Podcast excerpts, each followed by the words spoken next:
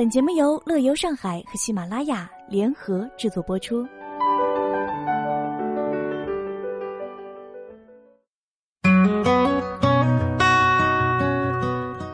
你还没看过盛夏天的荷花？第一批金山赏荷的人回来了。他们说，没在这些地方赏过荷花的人，等于是没有见过金山的夏天。廊下生态园。廊下生态园里的这几亩荷塘，掩在依依杨柳、栋栋民居间，树荫照水，时光揉碎，一来便能够嗅到这独属于夏天的味道，还是和从前一样，接天莲叶，映日荷花，明明晃晃，便让炎热也鲜活起来。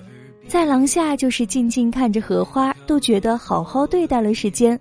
看那荷花出淤泥而不染，亭亭立于风中。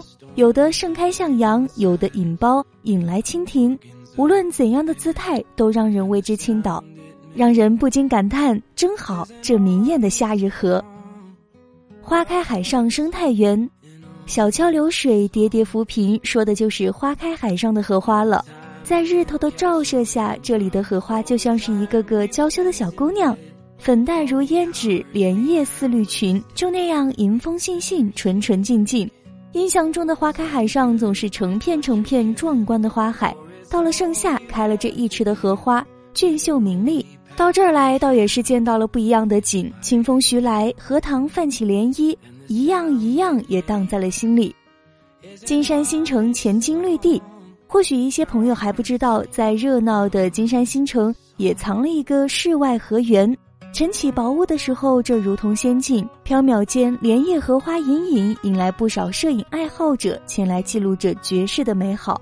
荷塘岸还有咖啡小馆，闲来无事坐着品一杯冷萃拿铁，看着这满池荷花，剩下的炎热也就侵扰不了了。或是沿着荷塘木廊走近，近距离看看这扑鼻的舒适花香，到底是从怎样的花儿散发出来的？和风西鱼生态休闲园。要说金山赏荷，有一个地方也不能错过，那就是名字都以荷花命名的和风细雨。